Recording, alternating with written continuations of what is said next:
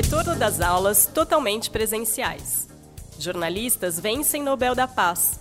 Rebeca Andrade conquista ouro e prata no Mundial de Ginástica. Essas e outras notícias estão na edição 179 do Jornal Joca. Hoje é 27 de outubro de 2021 e você está ouvindo o Saiu no Joca Pro, o podcast com comentários e sugestões para ajudar você, professor ou professora, a planejar com mais intencionalidade suas aulas com as notícias do Joca da primeira quinzena de novembro. E neste episódio vamos conversar com a vencedora do Prêmio Professor Transformador 2021, Rayana dos Santos Rodrigues Lima, professora da Escola Parque, no Rio de Janeiro, e autora do projeto Personalidades Negras. Eu sou Paula Tacada, sou jornalista e professora do Ensino Fundamental 1. Vamos às notícias. Brasil! Aulas totalmente presenciais voltam em alguns estados. Nas últimas semanas, estados brasileiros como Goiás, Paraná, Piauí e São Paulo determinaram a volta totalmente presencial dos estudantes às escolas. A reportagem do Joca levantou a situação em cada região do país e ouviu especialistas e jovens sobre o tema. Confira todos os detalhes na reportagem das páginas 6 e 7. Mundo! Jornalistas ganham Nobel da Paz. Dois jornalistas, a filipina Maria Ressa e o russo Dmitry Muratov, foram os vencedores do Prêmio Nobel da Paz de 2021. No anúncio oficial, em 8 de outubro, o comitê da premiação afirmou que escolheu os candidatos por seus esforços para salvaguardar a liberdade de expressão, que é uma condição para a democracia e a paz duradoura. De acordo com o prêmio, a dupla representa todos os jornalistas que defendem a liberdade de expressão. Mais informações sobre os desafios dos jornalistas você encontra na página 4. Esportes! Rebeca Andrade leva ouro e prata no Mundial de Ginástica Artística. A brasileira Rebeca Andrade conquistou uma medalha de ouro e outra de prata no Campeonato Mundial de Ginástica Artística, realizado em Kitakyushu, no Japão, entre os dias 18 e 24 de outubro. Com isso, a atleta levou o Brasil ao melhor desempenho já obtido no torneio. Antes, o melhor resultado tinha sido na disputa de 2007 em Stuttgart, na Alemanha, quando Diego Hipólito ficou com o ouro na final do solo e Jade Barbosa levou a medalha de bronze no individual geral da edição. Confira outras informações sobre o Mundial na página 11. Esses foram os destaques das notícias que estão na edição 179 do Jornal Joca, que já está disponível no portal jornaljoca.com.br. Agora vamos conversar com a vencedora do Prêmio Professor Transformador 2021, Rayana dos Santos Rodrigues Lima, professora da Escola Parque, no Rio de Janeiro, e autora do projeto Personalidades Negras. Muito obrigada, Rayana, por ter aceitado o convite de participar do podcast e parabéns pelo primeiro lugar no Prêmio Professor Transformador 2021. Ah, Paula, muito obrigada pelo convite. Esse prêmio ele é fruto do trabalho de uma equipe maravilhosa e que segue na luta é, segue na luta e acreditando, né, sobretudo, que a educação é o caminho que se deve caminhar. Eu vou parafrasear o grande Paulo Freire: é o caminho que deve caminhar sendo refeito, retocando o sonho, mas é o caminho que se deve caminhar. E é essa equipe que acredita na plena reconstrução da nossa sociedade que está aí apostando todas as fichas nessa garotada. Rayana, para começar a nossa conversa, conta pra gente como foi desenvolvido o projeto Personalidades Negras. Esse projeto especificamente, ele foi desenvolvido, foi não, né? Ele é desenvolvido porque a gente não acredita no fim dele, ele é mais um daqueles projetos sementes, sabe? As árvores logo a logo estarão aí e vão seguir dando frutos. Então, ele é desenvolvido por turmas de quinto ano da unidade Barra da nossa escola e feito a muitas mãos.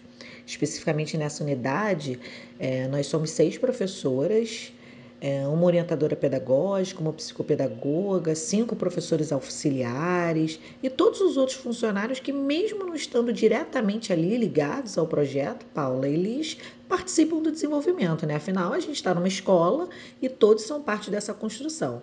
Mas o projeto em si, ele foi idealizado a partir de uma demanda curricular Chegamos no momento em que as aulas trariam para os alunos a chegada dos africanos em nosso território, e aí que a gente não gostaria de tratar desse assunto a partir do sequestro em massa realizado pelos europeus, não. Não seria nada justo com a crença da nossa escola, com os nossos valores e com os pilares que nos representam. Por isso surgiu a ideia de continuar com outras propostas que nos alimentavam enquanto escola nós temos inclusive um comitê de educação antirracista do qual eu faço parte e que colabora muito para essa mudança de olhar sobre a nossa história, que é fundamental que seja feita. E aí a gente já havia tratado das expressões racistas, do eurocentrismo e desse olhar para a nossa história, da importância da representatividade, que eu acho que é onde começa de fato a nossa costura com o jornal Joca, é a partir de leituras sobre o tema e todos os outros que tratavam da questão negra por algum viés que o Joca aparece nesse projeto. E aí decidimos que apresentaríamos o negro. E aí, falando com você, na verdade, nem foi uma apresentação, mas acredito que foi uma afirmação da presença e da potência desse povo. E aí faremos isso a partir do belo, da luta, das conquistas, das possibilidades, das habilidades, das crenças, da arte. O objetivo principal era desmistificar a ideia do negro como ser escravizado, oprimido, limitado, preterido. Mas eu penso que o maior objetivo era fazê-los olhar o negro como ele merece e a partir daquela imagem que foi apagada por muito tempo. E com essa sequência de atividades, a nossa intenção era levar os alunos para um lugar pouco visitado, como eu disse ainda há pouco, que é esse lugar da contribuição do negro em nossa sociedade e o papel de cidadão que luta constantemente para destruir essa estrutura fundada lá no início da nossa história como Brasil. E aí a gente fugiria da nossa crença pedagógica se a gente começasse esse assunto seguindo a tal da cartilha que colaborou para que essa estrutura, essa estrutura se fortalecesse ao longo dos séculos. E, sobretudo, por desde o início do ano, a gente está fomentando nesses alunos um olhar para a história do nosso país diferente do que nos foi ensinado. Eu gosto muito da frase do que é preciso decolonizar esse olhar. E aí começamos a contar a história a partir da atualidade. E aproveitando esses eventos frequentes envolvendo a população negra para conduzir constante, constantes conversas e fazer os alunos refletirem sobre o papel do negro em uma sociedade legitimamente racista e preconceituosa. Né?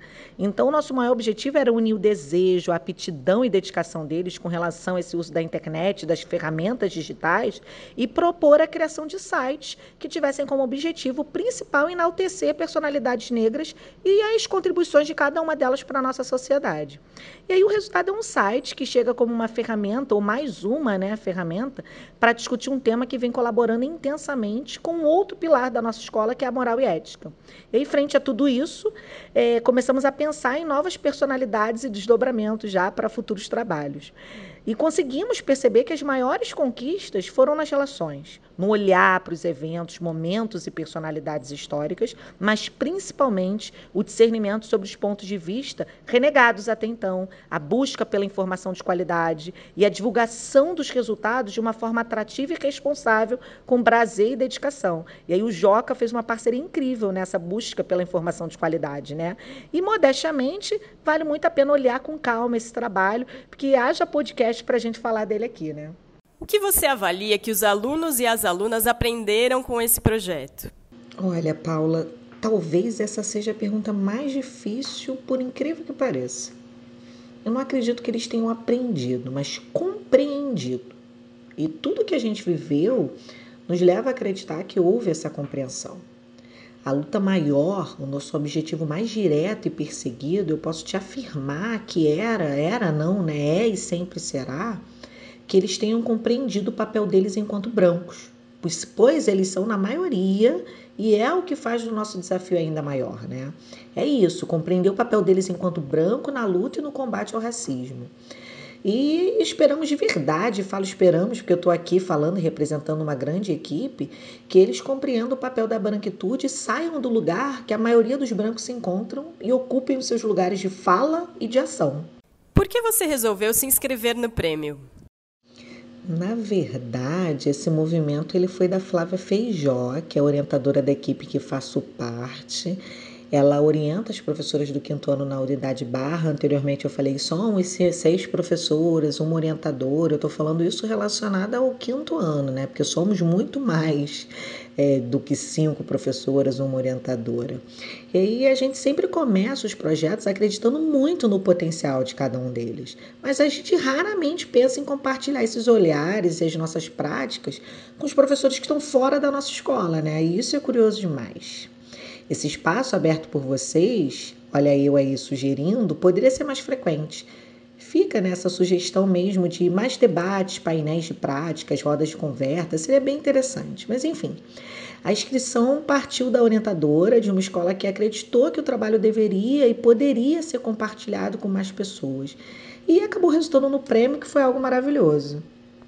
Muito obrigada, Rayana, e mais uma vez parabéns pelo projeto e pelo prêmio. Paula, eu e toda a equipe agradecemos demais ao Jornal Joca por ter sido a ponte para que o projeto pudesse ser conhecido por outros professores e, quem sabe, pensado em suas escolas. Para finalizar, fica o convite convite para pensar principalmente em escolas majoritariamente brancas, professores, alunos, pais, funcionários e naturalmente racistas, né? E esse deveria ser um assunto para um outro podcast, fica um bom tema, né? Essa questão do naturalmente racistas, mas naturalmente racistas sem nenhum motivo para constrangimento, mas sim de autorreflexão. Motivo que deve fazer com que essas escolas pensem em desnaturalizar o racismo, repensar o papel da branquitude e colocar em pauta e em prática esse assunto. Eu costumo dizer aos meus alunos, aos pais e até para as minhas parceiras de trabalho que na minha casa, onde somos todos pretos, já sabemos sobre o assunto, e muito, mas que esse papo deve ser servido na casa deles, à mesa do jantar, no lanche do final de semana, numa reunião de amigos.